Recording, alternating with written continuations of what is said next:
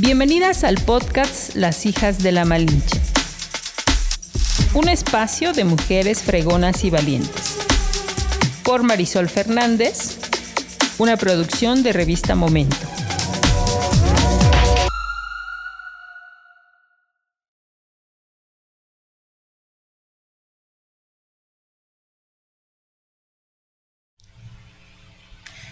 ¿Cómo están? Pues estamos aquí una vez más en un podcast de Las hijas de la Malinche. Hoy es el número 6 y la verdad es que estoy muy contenta porque sin duda eh, las mujeres que nos vamos encontrando en el camino, las que vamos descubriendo, las que vemos que están ahí haciendo muchas cosas, es impresionante la mujer que tenemos de invitada el día de hoy.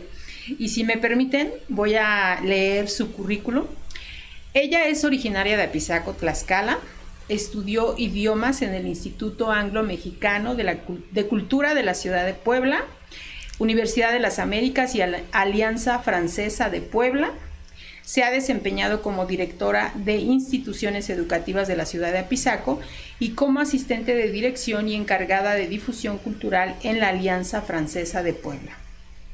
Es autora de cuentos y obras infantiles que se han presentado en diferentes foros.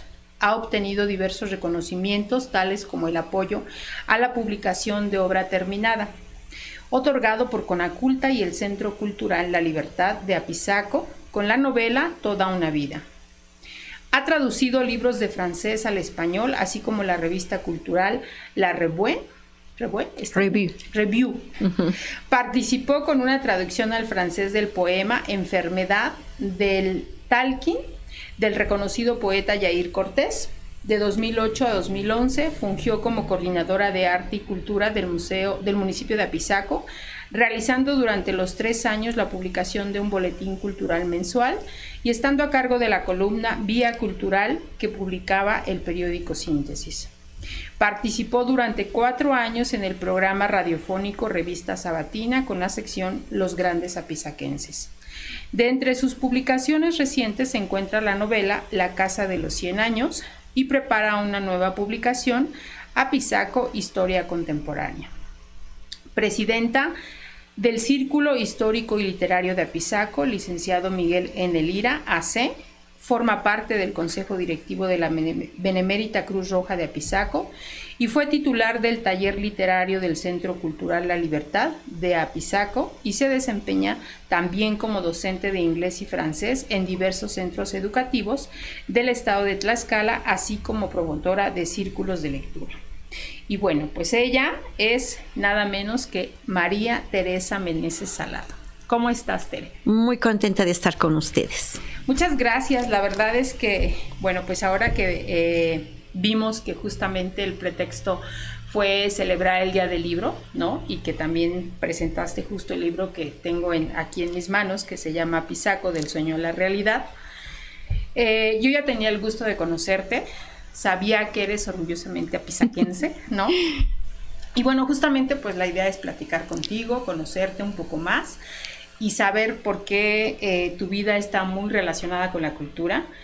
A mí me gustaría primero que me contaras un poco de tu familia. ¿Eres hija única? ¿Tienes hermanos? Platícanos. Pues eh, creo que esto de, cultura se da de familia. Ah, Mi papá fue el señor Mariano Meneses Rivera, una persona de un origen muy humilde que nunca tuvo la oportunidad de ir a la escuela. Sin embargo, fue la primera persona que me introdujo en el mundo mágico de los libros. Él aprendió pues con compañeros o por sí solo a leer y con esa misma técnica me enseñó nos enseñó. Así es que en la casa, tres o cuatro años de edad, ya leíamos, ah, sin ninguna mayor técnica pedagógica. Mm. Él nos compraba un cuento en un kiosco que estaba aquí en esquina de periódicos y de cuentos. Nos compraba cada semana un cuento, nos lo leía y, pues de ahí siempre nos, nos introducía en este mundo mágico de la lectura. ¿A, qué se dedicaba tu papá? Mi papá en primer lugar fue chofer de un de un camión de pasaje de Apizaco a Coajomulco. Mm. Y también ahí pues yo lo veo todo tan positivo porque él fue el primero que manejó el camión, el primer camión que vino de Coajomulco aquí a Pisaco. Tengo una foto donde él viene manejando el camión y pues es como una puerta también hacia el progreso. Claro. Ok. Mi mamá, mi mamá fue la señora Tomasita Salado Ramírez. Ella sí tuvo la oportunidad de ir a la escuela mm. y hasta el sexto grado fue maestra también de, educación primaria mm. y, y, ella este tuvo un gran amor también por los libros. Conservo desde el primer libro que ella fue a la escuela. Ese fue el tesoro que me dejó. Quizá no tengo joyas ni nada, pero tengo una caja donde me deja sus libros y sus cuadernos escolares. Qué deben estar, ¿no? Porque además, bueno, digo, eran otras publicaciones, otros contenidos, ¿no? Sí. Oye, ¿qué ¿y cuántos hermanos tienes? Tengo un hermano únicamente. Mm, Él es este ginecólogo. Se llama Jorge Meneses Salado, a quien también mis padres le heredaron ese amor por por la educación, por el saber, por el progreso, por la superación personal día a día. Él ya está jubilado del Seguro Social y sin embargo, después de jubilado, ha acudido a Europa para perfeccionarse en su profesión. Es el famosísimo ginecólogo. Sí. Que creo este, me asistió. Bueno, él es, él es mi hermano. Ah, mira, no sabía. Qué chiquito. Nada más somos los dos. Oh, mira, sí, sí tengo el gusto de conocerlo. No, pues muchas felicidades. Oye, y con todo este contexto del que nos hablas, ¿cómo fue tu niñez? Eh, muy feliz. Yo creo que por eso empecé a escribir. El día de ayer tuve la oportunidad de estar con alumnos del COBAT que asistieron a, a la presentación y uno de ellos me preguntaba cómo fue que empecé a escribir y el, eh, un libro que fue publicado por Conaculta y La Libertad se debió a que mi mamá empezó a enfermar. Y yo para platicar con ella empezaba a recordar momentos eh, pues de mi niñez y momentos que recordaba con ella. Y lo empecé a escribir porque dije yo creo que esto es algo que debe permanecer para que mis hijos mis sobrinos mis familiares en algún momento vean la infancia tan feliz que tuve eh, digamos que, ¿cómo, ¿cómo, recuerdas a Pisaco de esos años? El a Pisaco de esos años. Bueno, mm, tenía mi abuelita que vivía eh, donde está el Jardín de Niños Montessori aproximadamente, ah, ahí, y ella llevaba a, diario iba a llevar de comer a los perros que guardaban la casa. Mm. Entonces, algunas veces la acompañaba, pues eran, no existía pavimento, no existía nada, ¿no? Pues era caminar y encontrarse a mucha gente que se detenía uno a saludar, a platicar. Y, sí, sí, sí. y, aquí a Pisaco, pues acudía a la escuela Nicolás Bravo y pues también era muy, muy bonito convivir con las compañeras. Venía uno sola a la escuela, era una niña de cuarto, quinto de primaria, y yo recuerdo que venía sola. Me encontraba siempre alguna amiguita, alguna compañera y nos veníamos juntas o regresábamos juntas unas calles para acompañarnos. Pero se vivía con mucha tranquilidad, jugaba con todos los chicos de la calle, incluso aprendí el béisbol porque mi papá amaba el béisbol. Me llevaba al campo deportivo Fabián Domínguez a ver los, este, eran las diversiones que había en Apizaco. Me llevaba a ver estos partidos y pues me explicaba él emocionado las jugadas y sí se me quedaban. Entonces pues los chicos en la cuadra pues salíamos a jugar todos. En la calle no estaba pavimentada las calles y, y salía uno con toda la tranquilidad, con toda la confianza. No pasaba de que algún día viera uno algún borrachito de lejos que corriera uno, pero de ahí no pasaba más, ¿no? Sí, seguro, seguro. Oye, ¿y en qué momento o por qué decides estudiar idiomas? Otra, otra cosa que también viene de mi familia. Eh, mi abuelita paterna como acabo de decir, era de un origen muy humilde y nunca tuvo la oportunidad de, aprender quizá a leer. Un día en la calle, ella venía mucho a la iglesia, a misa de 8 de la mañana, creo, se encuentra un librito que conservo también eh, de dibujos en francés. Ah. Entonces tenía muchas imágenes, roto el libro, y tenía ahí las imágenes en francés y está la imagen, estaba la, escrito en francés y abajo cómo se pronunciaba. Pues yo era feliz con el librito, ¿no? Entonces veía yo con libro, libro, ah, este es un libro, y libro, en francés es libro, ¿no? Ah. Entonces yo me sentía halagada porque yo entendía cómo se, que era el francés. Y me gustaba mucho, ¿no? Porque yo podía decir otras cosas diferentes. sí, sí, sí. De ese librito. Desde ahí, ¿qué, ¿qué edad tenías? Pues yo creo que unos siete años quizá. Ah, muy chiquita. O menos, como seis años, porque mi abuelita falleció cuando yo tenía entre seis y siete años. Y si ella me lo llevó, fue porque lo tiene yo esa edad aproximadamente. Y bueno, pues obviamente digo, de esa edad a cuando ya vas pasando, en este caso por la primaria, la secundaria, ¿en qué momento dices, bueno, creo que sí, esta es la carrera que a mí me gusta?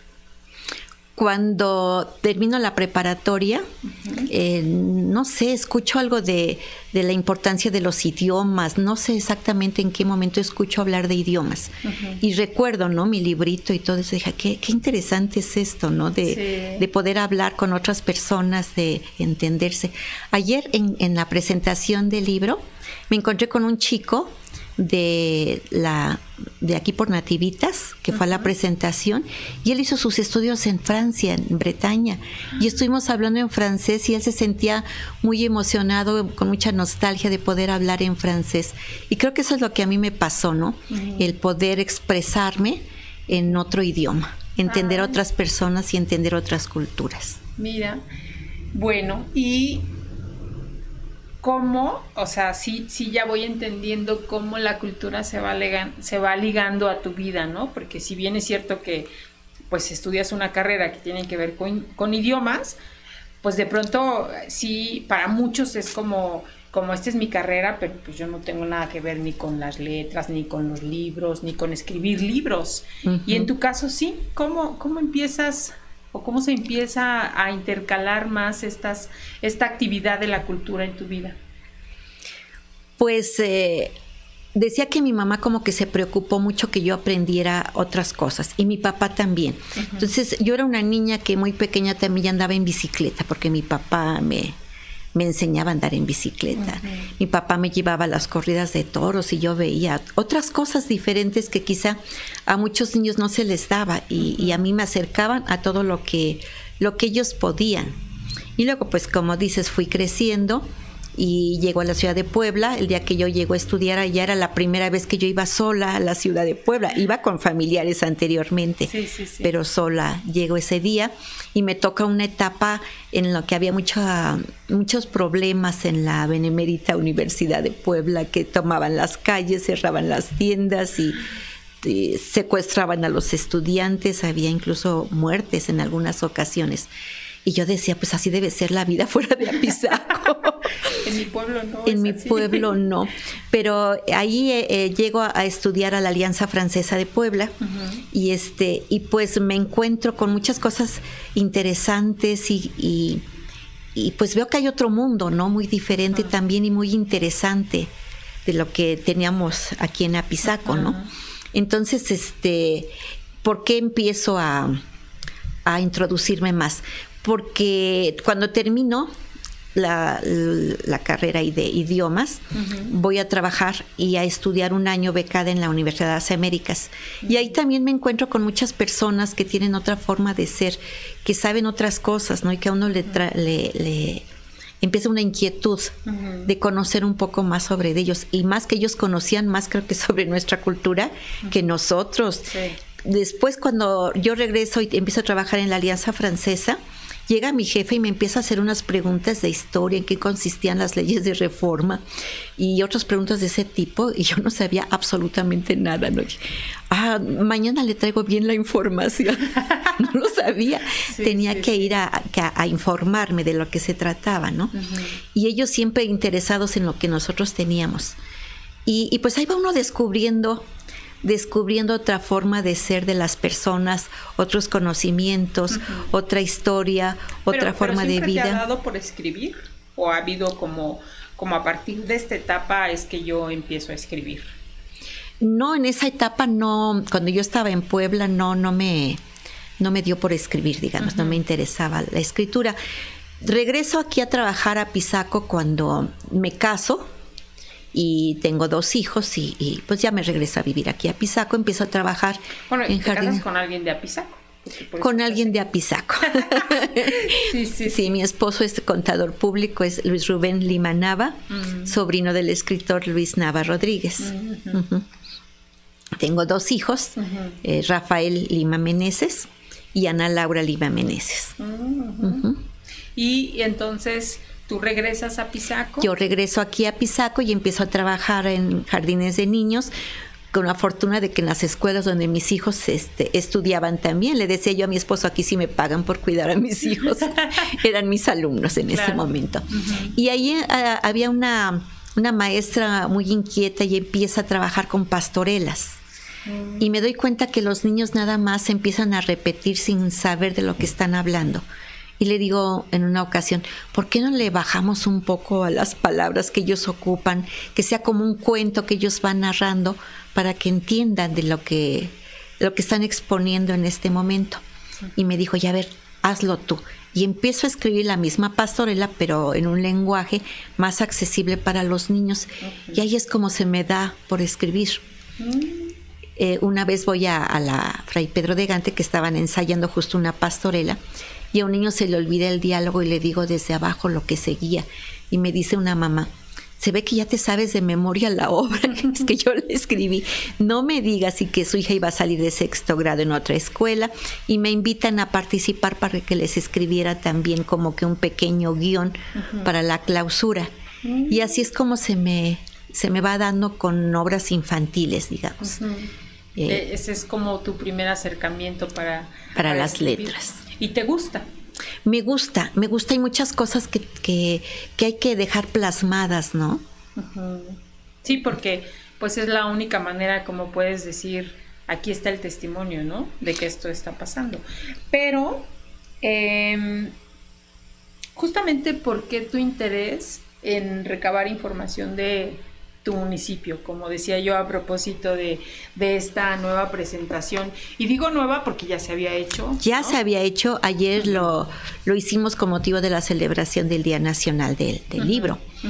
Eh, ¿Cómo empiezo a escribir? Pues empiezo, como te decía, con novela, porque empiezo a recordar lo que yo había vivido de, niña al lado de, mis familiares, que celebramos todas las tradiciones, hacemos el pan de, Todos Santos siempre hasta la fecha en ah, casa, ¿no?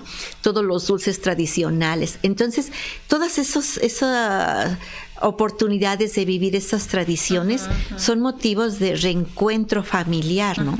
Entonces, yo quise dejar un testimonio y empecé a escribir con mi mamá recordando, ¿y te acuerdas mamá esto? ¿Y te acuerdas? Ella disfrutaba mucho y cuando el libro sale, ella acababa de fallecer, ya no le ah, tocó verlo en vida, pero pues este, estaba mi papá y, lo vio. Y luego empiezo a escribir de mi municipio porque ya estando acá voy descubriendo tantas riquezas que tiene y que no son desconocidas, ¿no? Eh, yo no podría escribir de otros municipios porque los desconozco. Claro. y es, es tan extenso una investigación que, que no podría yo quizá lograrlo nunca si no tengo completa la de mi municipio. Empiezo a ver, el, cuando yo regreso a vivir acá, empiezo a ver otra, otro panorama de Apizaco, ¿no? ¿Qué había cambiado? De cuando te fuiste a cuando regresaste? Mucho, muchísimo, porque es cuando inicia el periodo de, licenciado Emilio Sánchez Piedras. Ah, Antes de cuando me fui a estudiar a la ciudad de Puebla, allá conocí a mi esposo, pues todos los que deseábamos estudiar estábamos fuera. Mm, y que podíamos de alguna manera nuestros padres con quizá con un esfuerzo pagarnos o cubrirnos estas estancias fuera de esa posibilidad que no todos tenían. Entonces nosotros la tuvimos y la aprovechamos. se iban porque no había. No había exactamente. Si nos íbamos era porque no había aquí la forma de, estudiar. Entonces pues yo yo venía cada semana aquí con mis papás pero pues no era el, el ver el cambio de Apizaco hasta que un día si vengo, porque mi esposo le ofrecen venir a trabajar aquí a una empresa. Mm. Conoce a una persona en Puebla y sabe que es de Apizaco y dice, no te quieres regresar a Apizaco, mira que hay trabajo. y es cuando me doy cuenta, ¿no? Que ya hay más escuelas, que ya hay más apertura, que ya hay escuelas eh, de educación media superior, que empieza el tecnológico, que empieza la universidad, que empiezan la a, la UAT, que empieza a haber empresas que ofrecen trabajo a, a pues muchos profesionistas que estaban fuera. Sí, sí, sí. Justamente a mí me gustaría leer este, este texto con el que empiezas, porque bueno, hay de todo en este libro. Hay, este, bueno, obviamente empiezas justamente con los gobernantes que eh, dicho sea de paso, pues son varios los que han sido de Apizaco como gobernadores del estado, ¿no? Eh, intelectuales, artistas, veo también este, deportistas, deportistas científicos, eh, profesionistas, científicos, como dices tú, benefactores, eh, personajes también que tienen que ver con la religión, ¿no? que han sido también una parte importante para el desarrollo de Apizaco, escritores, toreros, ni se diga, pues Apizaco también ha sido... Tierra de toreros. Así es, pero me gustaría leer este fragmento, que obviamente es justamente de, de uno de los gobernadores que sin duda pues veía a Pisaco como lo que es hoy, creo, ¿no? O sea, así, así, lo, así se lo imaginaba, ¿no? Y dice, he caminado a lo largo de mi vida con pasión por México, con cariño por Tlaxcala, con deseo de reivindicar a mi pueblo, de enaltecerlo, de honrarlo, de llevarlo por el camino de la prosperidad y el bienestar común. Vivimos nuevos tiempos en la vida del país. Apizaco es el horizonte físico de Tlaxcala. Es testimonio de audacia, de entereza, de espíritu de progreso, de pujanza. Apizaco tiene que ser una ciudad de vanguardia en el progreso y prosperidad de Tlaxcala. Apizaquenses, hermanos, en el ideal de nuestra condición de haber vivido en esta ciudad, los invito a construir siempre un refugio de libertad, un baluarte de dignidad humana una trinchera de trabajo para que Apizaco dé ejemplo de cómo salir adelante en el destino luminoso de Tlaxcala. Qué bueno. Lo, qué hermoso, lo decretó, ¿no? Sí, y es cuando se, se, nota un cambio, pero muy, muy radical en, la forma que teníamos de vivir cuando surge todo este, este cambio de gobierno. ¿Y, cómo, te, cómo te vas topando? Digo, yo entiendo, pues obviamente eres de Apizaco, pero ¿cómo vas haciendo justamente esta selección? Y te lo pregunto porque, bueno, pues nosotros también en el ámbito de lo que hacemos en el caso de la revista, pues de pronto también dices, ¿por qué tengo que hacer esta entrevista, no? O a quién tengo que entrevistar, ¿no? Entonces, es un libro que tiene una un testimonio muy importante, ¿no? Y seguro para la gente que es de aquí de Apizaco, eh, vale la pena que lo tengan porque de verdad que yo creo, así como aman a su municipio, sin duda el que lean cada una de las historias de los personajes, pues les va a recordar, ¿no? Seguramente, mucho de sus pasos por los que han estado presentes, ¿no? Y yo me acuerdo mucho de, pues de varias personas que yo conozco de Pisaco y tienen esa similitud de, reconocerse, de amar a su municipio, ¿no? Pero ¿cuánto, te ¿cuánto tiempo te costó llevar, recabar este libro? Pues eh, mira, este libro surge cuando soy invitada por Miguel Cecín a colaborar en su programa de revista Sabatina. Cuando estuve... Eh, Uno de los programas más emblemáticos que hay aquí, ¿no? Casualmente conozco eh, hace años, conocí hace años al doctor Alex Ortiz. Mm. Conozco a su papá, a él no lo conocía. Mm, lo conozco y me invita a colaborar con él aquí en este en el municipio como directora de cultura. En ese en esos meses acaba de fallecer mi papá. Entonces como que yo también vi el momento de ya regresarme de Puebla para para acá, ¿no? Y este, dije, bueno, pues es una oportunidad y empiezo a colaborar aquí y pues eh, veo que hay muchas personas que, que se empiezan a acercar a mí en ese momento y que quieren una oportunidad para exponer sus obras, para que escriben, que, que hacen varias cosas y dije, bueno, pues tienen todo el derecho, ¿no? De que expongan sus obras. Yo desconozco todo de artes plásticas. Yo no sé si uno está bonito, si otro está feo, pero como a ti te puede gustar el negro, no sé, a mí el blanco, por decir algo, ¿no? Entonces, pues no tiene nada de malo que a ti te guste un color y a mí el otro. Así un tipo de pintura. A lo mejor no son tan profesionales, pero lo hacen, ¿no? Entonces dije, pues que lo expongan, está bien. Entonces, así me llegan personas que también escribían, entonces empiezo a, a escribir sobre ellos y un boletín que era una hoja tamaño oficio doblada a la mitad. Eso era mi boletín. Y, me agradaba porque fíjate que me encontraba a veces personas que me decían, me faltó el de hace dos meses, todavía podrá usted tener uno que me facilite. Ah, ¿sí? Entonces yo, ay, qué bien, ¿no? Que se interesen, claro. escribió efemérides apisaquenses y todo eso llevaba mi, mi boletín. Y es cuando Miguel Cecín viene a verme y que no solo hablara yo de personas que escribían, sino también que había otras personas que podríamos hablar de ellas. Y me empiezo a acordar, por ejemplo, de mi papá que me hablaba de algunas personas de aquí de Apizaco mm. y de mis familiares que, no, pues fíjate que yo conocía a, tal persona que hacía tal cosa. Y dije, ay, qué bien, esto, esto está interesante para que yo hable de ellos.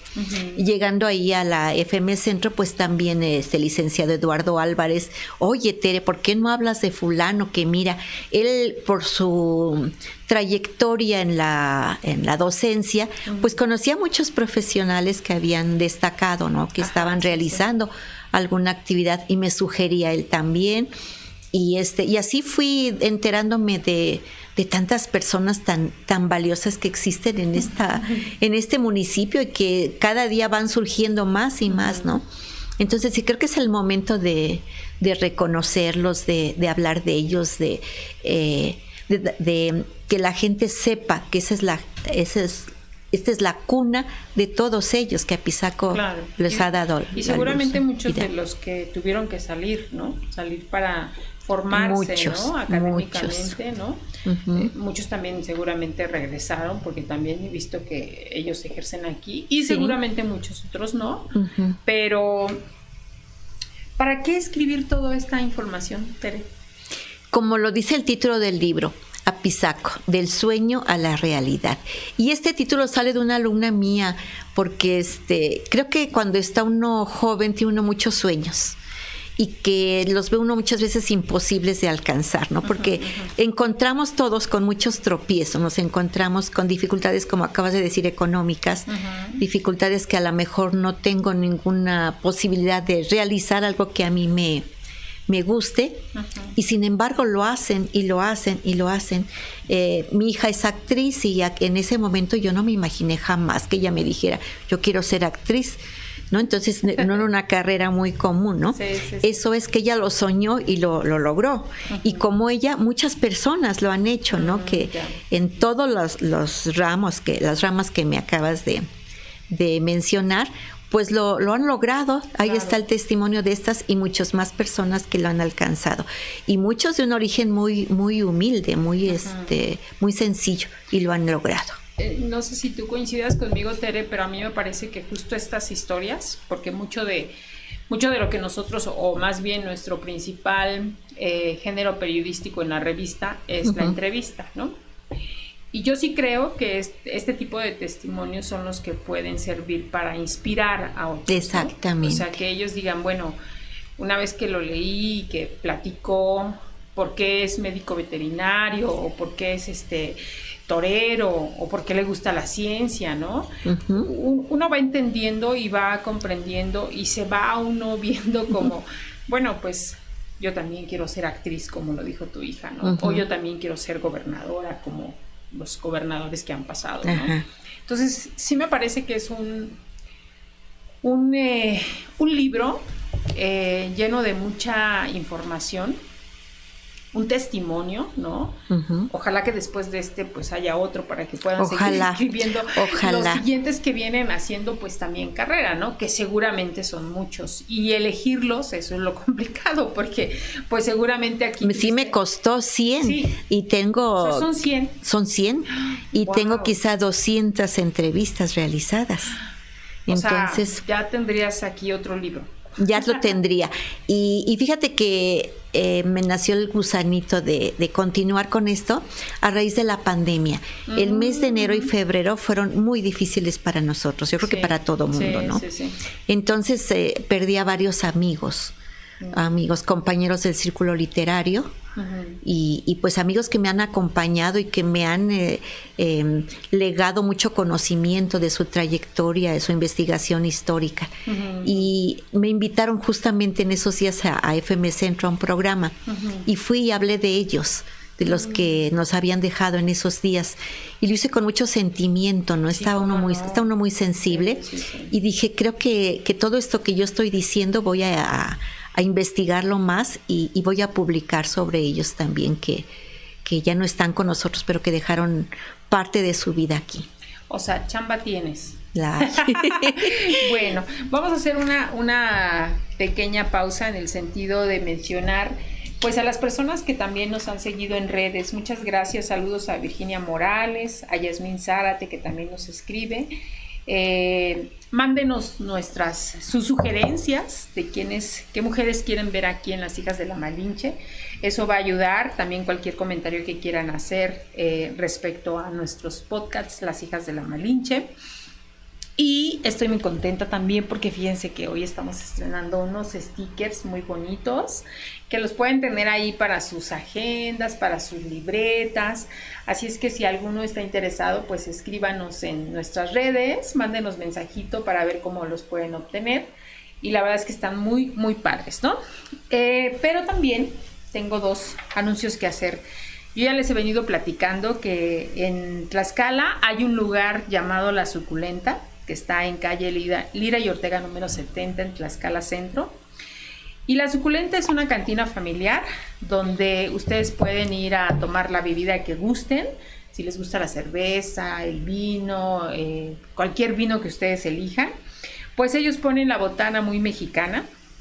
El concepto es que por cada bebida que consumas puedes elegir una botana. Cada semana cambian las botanas y por la mañana puedes ir a desayunar, pero a partir de la una se convierte en una cantina familiar. Eso es muy importante porque la verdad es que es un lugar bastante amplio que tiene incluso, este, pues ahora que con esta nueva normalidad de tener espacios amplios, de tener espacios al aire libre, pues es un lugar que de verdad se los recomiendo mucho. Y bueno, pues ahora justamente con estos cambios de clima, eh, de pronto nuestra piel resiente todo, todos, todos estos fríos que, por ejemplo, hoy hace mucho frío, ¿no? Y yo les voy a sugerir y les voy a comentar sobre cómo podemos cuidar el rostro, sobre todas nosotras las mujeres que nos encanta estarnos cuidando. Bueno, no, también hay muchos hombres que conozco y que les encanta cuidarse. Y este, pues este es un suero hidratante Pro Edge, repara y humecta la piel de forma instantánea, hidrata a profundidad, rellena y reduce las líneas de expresión al usarlo diariamente. Su fórmula es estratégicamente para brindarte todos los beneficios en un mismo producto. Yo les sugiero que sigan en Facebook e, e Instagram como arroba ProH-Skincare, donde encontrarás los puntos de venta. Así es que simplifica tu vida y celebra tu edad. No sé por qué presiento que me está hablando a mí, pero bueno, de verdad que prueben este producto que se llama y sigan a Pro, Ahí está, ¿ok? Bueno, pues vamos a continuar, Tere. Eh, a mí me gustaría que me platicaras, porque siempre uno, uno se encuentra cuando está con, con todos estos personajes eh, ¿Tú hiciste todas las entrevistas? O sea, fuiste directamente con ellos a recabar toda la información que está aquí. En la mayoría de los casos y en algunos casos me los llevaron los familiares cuando ellos ya habían fallecido. Ah, ok. O sea, como aquí está la información y ya, este, pues te encargas tú de darle forma, ¿no? Sí. Pero nos puedes platicar algunas anécdotas importantes de las que tú hayas hecho, de las que recuerdes con mucho, de pronto dices, híjole, no, pues esta entrevista estuvo increíble por esto. ¿Tienes algunas que nos puedas compartir? Sí, pues varias. Ayer platicaba de una eh, que le hice al doctor José Bojalil Bojalil, que me habían hablado de él. Un amigo mío me dijo que el doctor era de acá, era su contemporáneo, que un doctor muy destacado y que radicaba en la ciudad de Puebla. Ah. Pues sí me costó trabajo encontrar su consultorio buscando en internet, en todo lo que pude, y por fin lo localicé y sí me tomó la llamada como a los tres días también porque pues la secretaria me decía está ocupado, mañana a tal hora y al otro día le hablé, no lo encontré, pero bueno, al fin lo localicé. Y cuando yo le pregunté sus recuerdos de Apizaco, eh, me dijo, te los voy a decir, pero personalmente. Entonces fui a Puebla y ya pasé el dama. Llegué en la mañana a su consultorio y aunque ya era una persona mayor, él todavía consultaba y había salido a ver a un paciente. y me citó en su casa a las 3 de la tarde. Mm. Entonces ya me quedé toda la mañana, en la tarde y fui. Y me empezó a platicar acá sus juegos de niños en los en unos este como túneles en la fábrica de vidrio que estaba acá. Me platicó de sus amigos y todo y me dice, "Eres la primera de Apizaco que me busca" y tenía los ojos llenos de lágrimas. Ah. Entonces, al recordar todo eso, este, pues con eso se da uno por por bien servido, ¿no? Dije que yo creo que yo creo que es el éxtasis de una entrevista, ¿no? Cuando, Cuando lo vi con qué emoción. Este me había dicho todo esto y cuando al final veo sus ojos llenos de lágrimas, no dije, Ay. Sí, pues es que al final creo que nosotros como seres humanos el hablar y el platicar es una sanación, como la vea uno, ¿no? Sí. Y, y él, pues obviamente saber que alguien está interesado en conocerlo, en qué hace, ¿no? Eh, obviamente si no está aquí, pero eso no importa, al final sus raíces, y bueno, por eso lloró. Sí, sí, Porque sí. Sus raíces son de Apizaco, ¿no? Sí. Ay, qué bonita experiencia. Sí, y él me contó cuando viajaba, cuando estudió, cuando fue a Estados Unidos, que viajaba en su camión guajolotero y todo lo que iba recordando, ¿no? Entonces fue fue para él muy, muy importante. Otra persona que también recuerdo una entrevista, pues hay, como digo, hay muchas, pero una que también tengo mucho dentro de mí es la que le hice al doctor León, al doctor Francisco Javier León Manilla. Ah, ok. Sí, pues yo también ya sabía que era una persona mayor, no pensé que consultara, también hablé para hacer una cita y... y dije lo que se trataba y me encuentro a su hijo Fernando casualmente ese mismo día y me dice, Dice mi papá que te espera a las 5 de la tarde hoy. Y le dije en su casa, no, no, en su consultorio. Y llegué al consultorio y todavía estaban ahí dos pacientes que iban a, que iba a atender, ¿no? Pues ya me esperé y pasé. No, fue, fue maravilloso porque me empezó a contar desde su infancia difícil, cómo logra estudiar, cuando conoce a su esposa, y, y, todo esto, pues maravilloso, ¿no? Porque todo, todos sus recuerdos le vinieron y después me dijo, si quieres otra vez ven y seguimos platicando. y a partir de ese momento hicimos una amistad muy especial él y yo. Mm. antes no, no nos habíamos tratado mucho. Entonces, pues eh, sí le hablé un día por teléfono, lo fui a, empecé a ir a ver a su casa mm. y así estuvimos, él enfermó y yo iba a su casa a visitarlo y platicábamos, tenía yo el boletín y como él era muy aficionado a escribir, este, me empezó a decir algunas notas para los primeros boletines, pero después por su enfermedad ya no pudo. Entonces yo de algún libro sacaba algo de él y lo ponía y se lo llevaba. En cuanto yo llegaba a verlo, casi me lo jalaba y se ponía a leer lo que él había escrito en alguna ocasión, ¿no? pero le daba mucho gusto. Mm. Entonces creo que, tuvimos una amistad muy cercana a raíz de, esa entrevista. De esa entrevista. ¿Y alguna que recuerdes con alguna mujer? Ah, sí. También ayer hablé de una, de una mujer para mí muy, muy importante. Ella falleció el 3 de, enero de este año. Ah, ok. Sí. sí, sí, sí.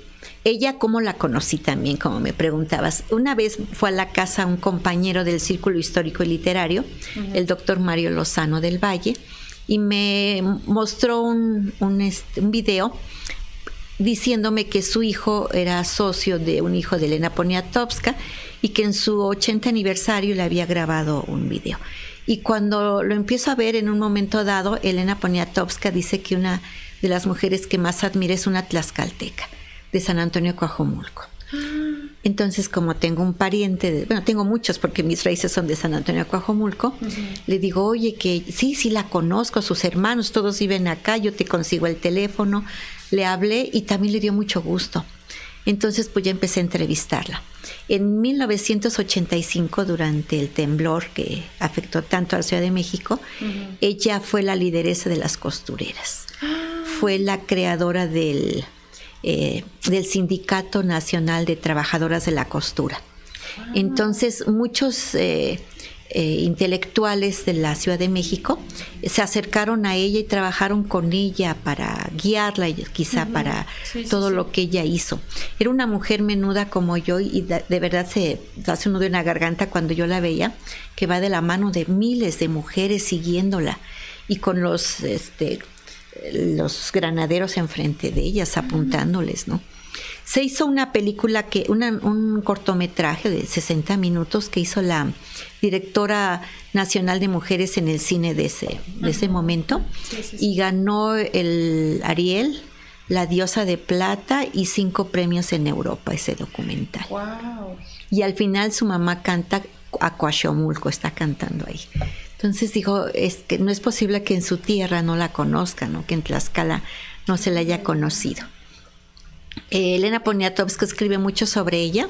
La fundación de MAC, que escribe también para mujeres en la ciudad de Puebla, eh, le publica el libro de su vida también. Ah, y a mí me gustaría que nos escribieras un artículo en marzo del próximo año sobre ella. Sí. Sería increíble. El Día de la Mujer, eh, Elena Poniatowska ha escrito varios artículos sobre ella. No, no, no. ¿Sabes qué? Que ya me habían hablado de ella, fíjate, pero qué pena que ya no pudimos entrevistarla. Eh, la entrevistaron en la National Geographic también, este, y hace como dos años, un poco antes de la pandemia, mi hija asistió a un festival de teatro en Pachuca y pasaron ahí una obra de Hiladoras de Sueños de Gabriela Román en la que hablan de ella. Entonces mi hija también orgullosamente tlaxcalteca se acerca y le dice, ella es tlaxcalteca, ella es prima de mi mamá.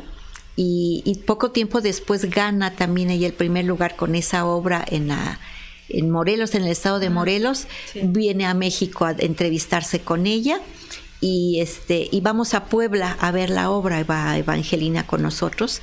Y también al final muy emotivo el ver a la a esta joven porque es muy joven Gabriela Román y este y Evangelina Corona de la mano las dos cuando termina la obra el público de pie aplaudiéndoles no y es algo que digo maravilloso porque una joven se interesa en las costureras del 85. Y por otro lado, una persona ya mayor que ve que todavía está vigente su legado. Ay, no, que, bueno, qué, qué mujer tan increíble pudiste haberte encontrado, ¿no? Qué testimonio tan bonito. Híjole, pues sí, sí me encantaría. Ojalá que puedas contribuirnos con algún ¿Cómo no? Claro que sí. de ella, porque la verdad es que yo creo que justo eso, hay que reconocer el trabajo que tan importante y como dices, pues casi nadie la conoce, ¿no? O más bien no, le, no se le ha reconocido, ¿no? Aunque ya no esté, pero de todos modos creo que es importante siempre saber de ella y, tener información de ella, ¿no? de muchas mujeres, de verdad es, triste. Otra persona también que conocí por azares del destino, una deportista, este, ay, este fue su nombre, te digo. Este, también digo, cómo ella logró tantos, tantos este, reconocimientos a nivel internacional y aquí no se le conocía, ella vivía, Lucía Quirós. Ah, ella vivía en, San, en Apizaquito, en San Luis Apizaquito.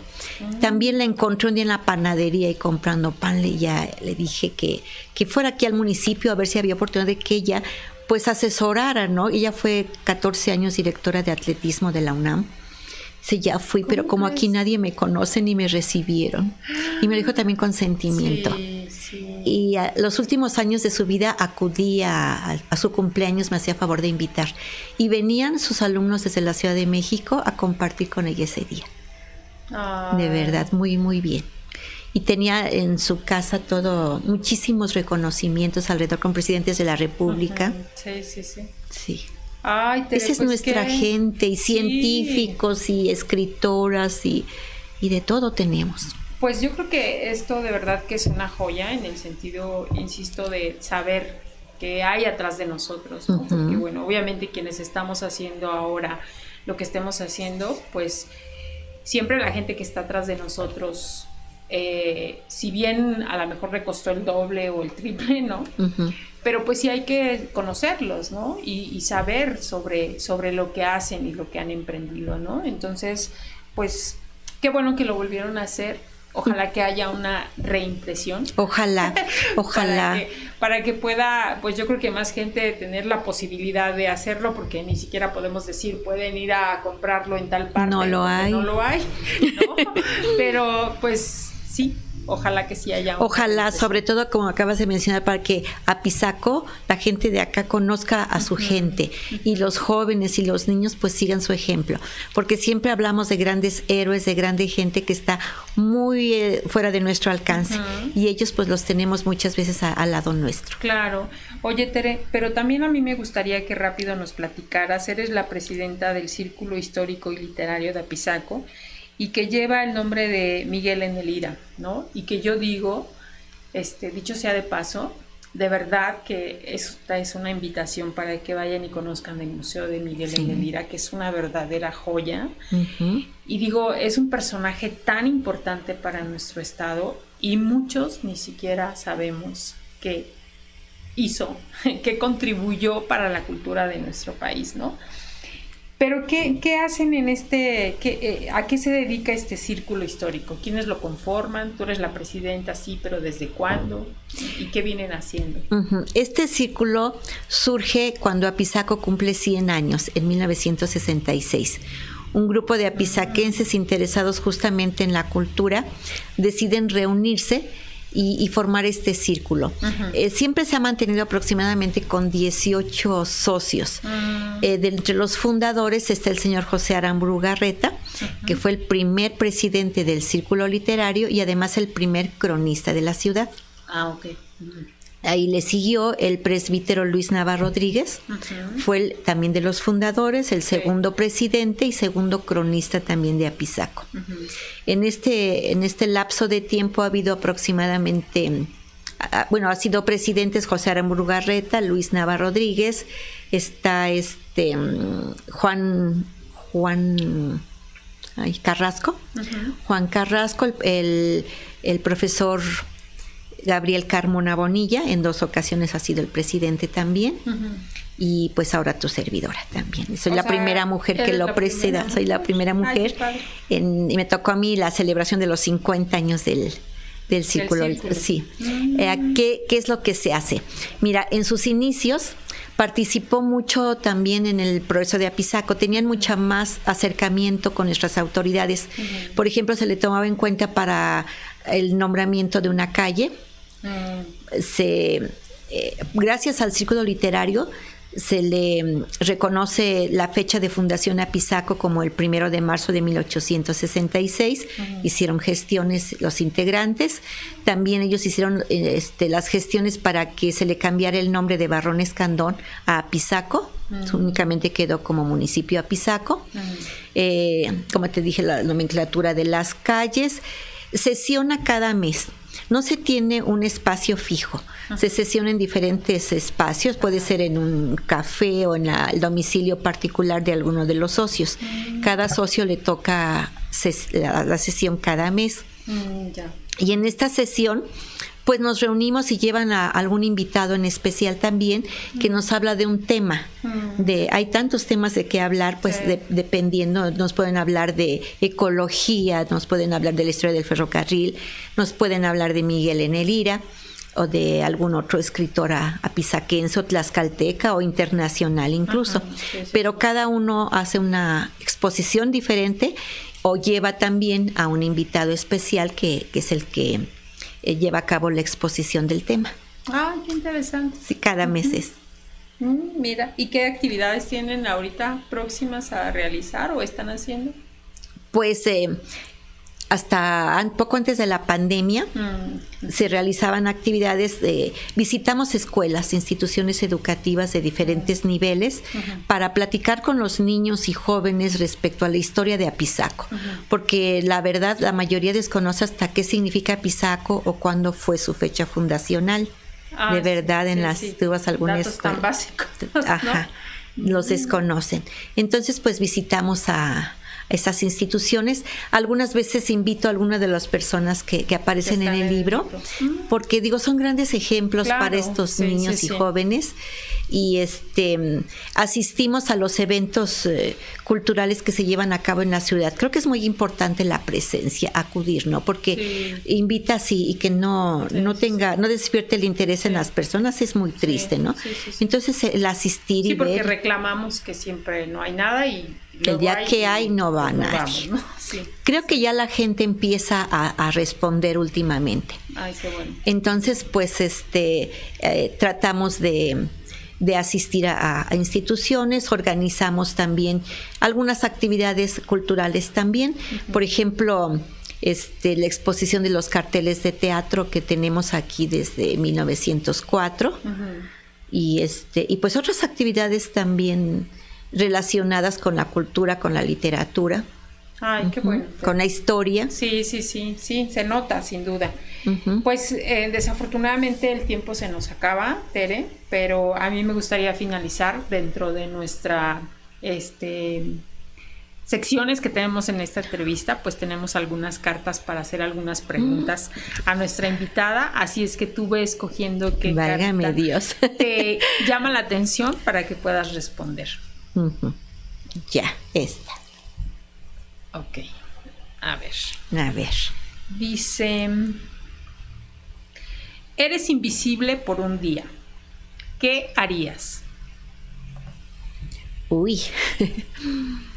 Mm. me saldría a recorrer todo Apizaco, ir a lugares donde no he estado nunca. ¿Cómo cuáles? ¿Alguno? Mm, por ejemplo, algunos lugares que que últimamente nos inspiran un poco de temor porque están muy, muy alejados, ¿no? Pero que, que son bellísimos, que nos dan mucha naturaleza, que hay mucha naturaleza ahí a los lados, ¿no? Entonces, como nadie me vería que estoy ahí, podría yo recorrer estos jardines maravillosamente. Muy bien. A ver, otra carta. ¿Otra? Sí. Mm. A ver, ahora una de estas. A ver. Dice... ¿Cuáles crees que son tus defectos? Uy, me dicen que, soy muy enojona, que yo no creo. Pero, por ejemplo, me molesta la, informalidad en la gente, ¿no? Que mm. si digo, llego a las seis y son seis y media y, y, no llego, eh, me molesta que encontremos pretextos para hacer las cosas, ¿no? Que que pues te, pido que hagas algo y no, pues no lo pude hacer, pero hay maneras de buscar, ¿no? de una solución, de exactamente, de, recurrir a alguien. Si yo no lo puedo resolver, pues recurrir a alguien, pero no quedarme con las manos cruzadas, pues no se pudo.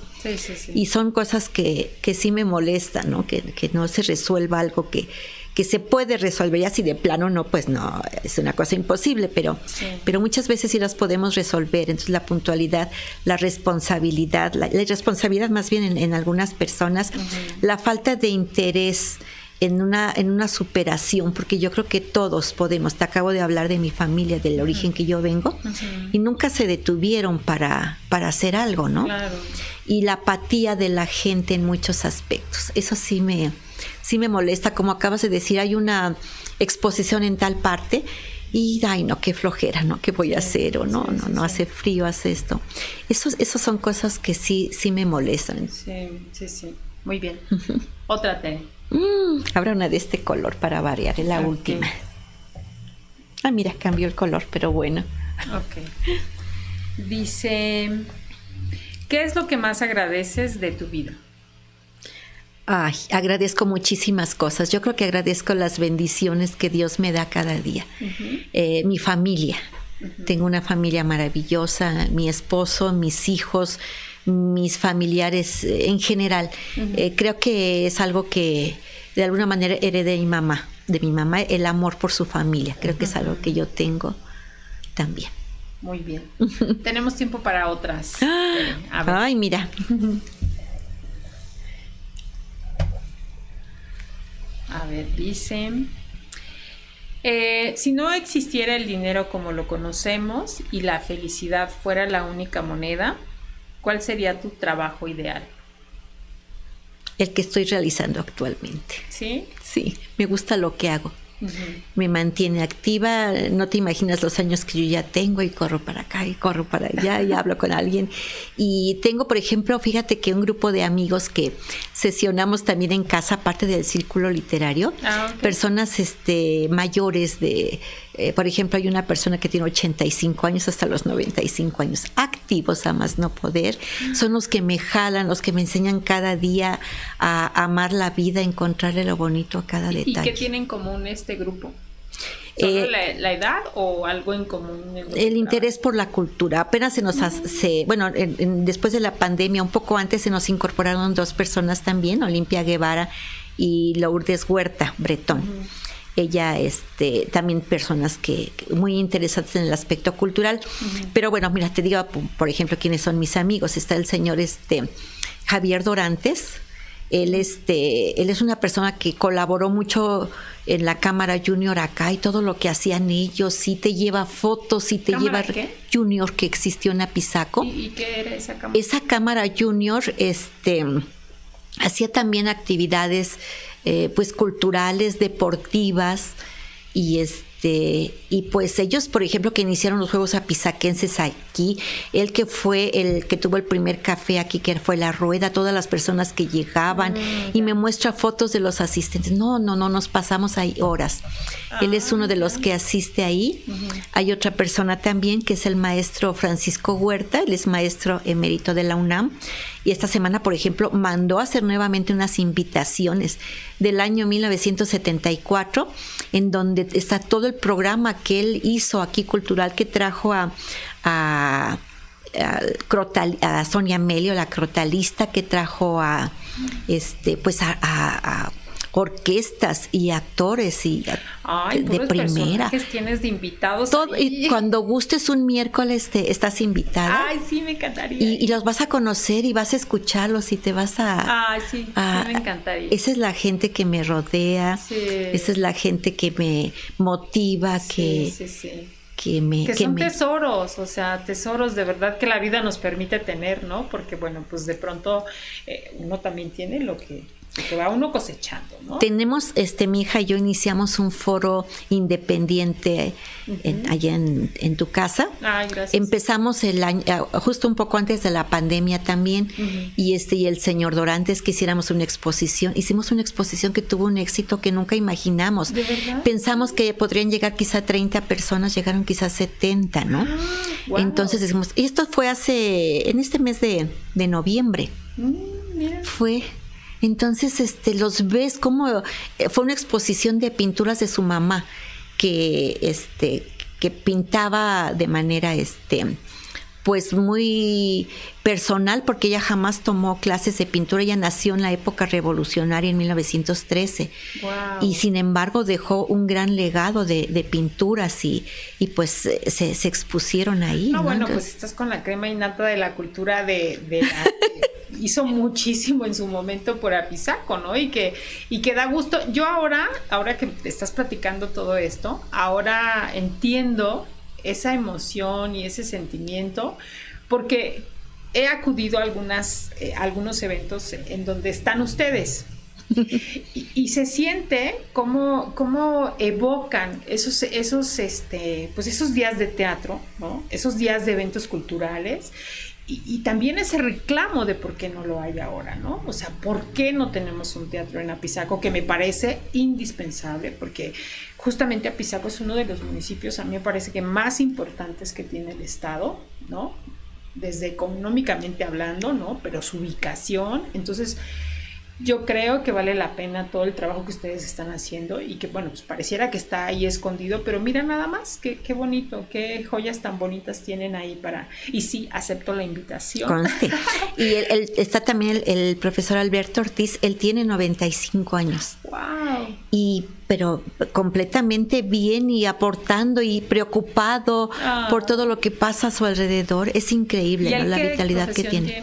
Él fue este maestro de la de varias instituciones de su vida es muy interesante también. Fue maestro aquí en el área de Nacosari en el en el seminario y en otras partes estudió también varios años medicina y él este fue muy dedicado al deporte, ¿no? Y te platica con una emoción de cómo recorrió la República Mexicana jugando básquetbol. Ah. Entonces este, te pasas así las tardes escuchándolos. Sí, sí. No, bueno, tienes ahí una dosis de, de cultura con personajazos, ¿no? Y por eso me preguntas que qué haría lo, que estoy haciendo. No, pues sí, sí. Yo creo que todos añoramos a que nuestra vida llegue, si es que llegamos, que sea así, ¿no? Rodeado de gente que solamente estés recordando y conviviendo, ¿no? Porque justo, imagínate con todo este tema de la pandemia que hemos vivido, ¿no? Y tan difícil. No vernos y de pronto volver a reunirse, pues hasta debe ser, ¿no? Con ese ánimo de decir, aquí estamos. ¿No? Y, sí, y yo creo que yo era la más preocupada por ellos, ¿no? Porque les decía, no, yo creo que no nos reunimos un poco más adelante. No pasa nada. Ah. Nos ponemos nuestro cubreboca y todo, no pasa nada y llegan, ¿no? la semana pasada que estaba la exposición, eh, me habla el hijo del profesor Ortiz. Mi papá sabe que hay una exposición y quiere, me pide que lo lleve ahorita, pero pues yo que pregunto si nos pueden recibir. Él dice que ya está listo, que lo ah. lleve yo. Nomás me estaba esperando que yo llegara para que lo lleve, pero pues yo no sé si nos pueden recibir a cualquier hora. y ya me lo fue a dejar, ya le hablé a otros compañeros de él y llegaron a saludarlo y a convivir de verdad, si los vieras que. No, sí, sí, me qué gusto les da. Oye, Tere, pues la verdad es que ha sido un gusto tenerte. Eh, ya nada más no me gustaría dejar a un lado esta última pregunta.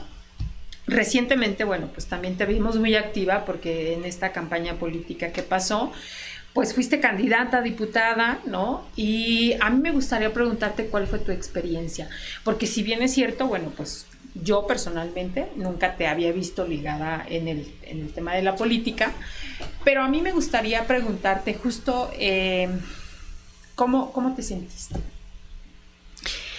Fue muy sorpresivo cómo me llegó esta candidatura porque, como tú dices, acabábamos de pasar la pandemia. A mi esposo y a mi hija tuvieron, sufrieron el COVID de, de una manera muy, muy fuerte. Entonces, al finalizar esto, la, recuperación estaba siendo muy difícil. Estábamos en una etapa depresiva todos en la familia, con un miedo terrible. Y uh, llega un alumno mío, unos alumnos, que esté muy jóvenes, que con ciertas inquietudes de que participara yo en, en esto, que los representara. Por supuesto que me negué porque yo nunca he estado en un aspecto, en una actividad política y después de tres días que me estuvieron visitando y todo me resolvieron, ahí está la situación, que todo me resolvieron, es que yo no, deshacemos esto y esto y esto. Y por fin acepté porque como que dicen que nunca hay una persona que dé la cara y necesitaban una mujer y que tuviera pues una pequeña trayectoria, ¿no? Para poder estar ahí. Y bueno, ya acepté después de estos tres días. Nunca me dejaron sola estos jóvenes. Me quedó una, una gran satisfacción. Aprendí mucho. No regreso a la política, definitivamente, pero conocí más de mi municipio. Hay, hay lugares donde jamás ha llegado alguien a, llevar a cabo una actividad cultural o artística o educativa. Y tú no, no te lo puedes creer, ¿no? en, el municipio de Apizaco y existe. además es chiquito, ¿no? Es una extensión y te das cuenta de verdad que la gente necesita ser escuchada. Escuché nuevamente a artistas que pues no pueden, no tienen espacios para exponer su obra, que no son reconocidos, no los, no los reciben en algunas este, instancias este, administrativas, no digo de todas, ¿no? Pero hay algunos lugares donde no se les abren las puertas, ¿no? Entonces, este, pues fui a aprender mucho y dije, hay cosas que sí se pueden ir resolviendo. Y esté yo o no esté yo en la en el aspecto político lo puedo hacer. Contamos ahora con un espacio eh, independiente donde está abierto para todo aquel que quiera.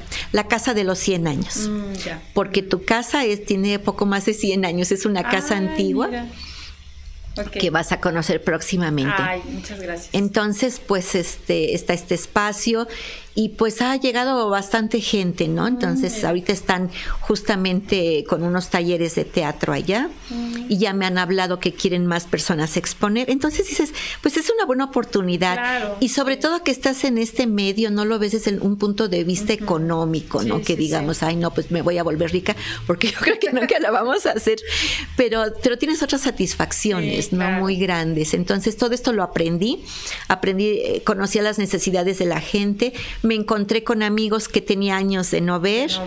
Ajá. Y este y en la, en la misma campaña con jóvenes, porque todos mis, mis compañeros eran muy jóvenes, no parecía yo la mamá de todos, pero con jóvenes muy activos, no con muchos sueños también, ¿no? Entonces no me arrepiento porque dije, para empezar en lo personal salí de esa depresión que estaba yo sufriendo en un momento dado, me ocupé, vi otras cosas más difíciles de lo que, que lo que yo estaba viviendo. La familia nos unimos mucho, andábamos todos juntos por lo mismo que estábamos pues con cierto temor y nos apoyamos mucho en ese momento. Y te digo, me reencontré con, con amistades que les daba mucho gusto que estuviera yo ahí y también pues como que descubrí que hay muchas cosas más todavía por hacer y que desde donde estemos las podemos hacer. Muy bien, Tere, pues muchísimas gracias. De verdad agradezco que hayas aceptado la invitación para estar en nuestro podcast Las hijas de la Malinche. Mm. Y Las hijas de la Malinche pues es justamente para eso, para honrarla y para honrar a mujeres como tú, que hacen mucho trabajo en el tema de la cultura, en el tema de su municipio la gente de Apizaco de verdad debe sentirse orgullosa de tener a alguien como tú. Y pues no sé, algún mensaje que nos des final, Tere. Pues que, mm, que hay mucho por hacer por nuestro municipio, que, unamos fuerzas, creo que la unión hace la fuerza, que todos podemos hacer algo que realmente demostremos el cariño y el amor que le tenemos a nuestro municipio, haciendo, algo positivo por el municipio y por su gente. Muy bien, pues muchas gracias y gracias también a ustedes, gracias a mis compañeros Fede y Brenda que está aquí eh, aprendiendo. está, digo, Vane, perdón, ya se me, ya le estoy cambiando el nombre. Vane que está, bueno, es que yo pienso que yo soy la nerviosa, que ella es la nerviosa, pero no, mira, ya me pasó su nerviosismo. Y les recuerdo nuestros stickers que están muy simpáticos. Si los quieren, mándenos mensaje y con mucho gusto. Muchísimas gracias. Nos vemos en el próximo podcast Las hijas de la Malinche, un espacio de mujeres fregonas y valientes. Bienvenidas al podcast Las hijas de la Malinche un espacio de mujeres fregonas y valientes. Por Marisol Fernández, una producción de revista Momento.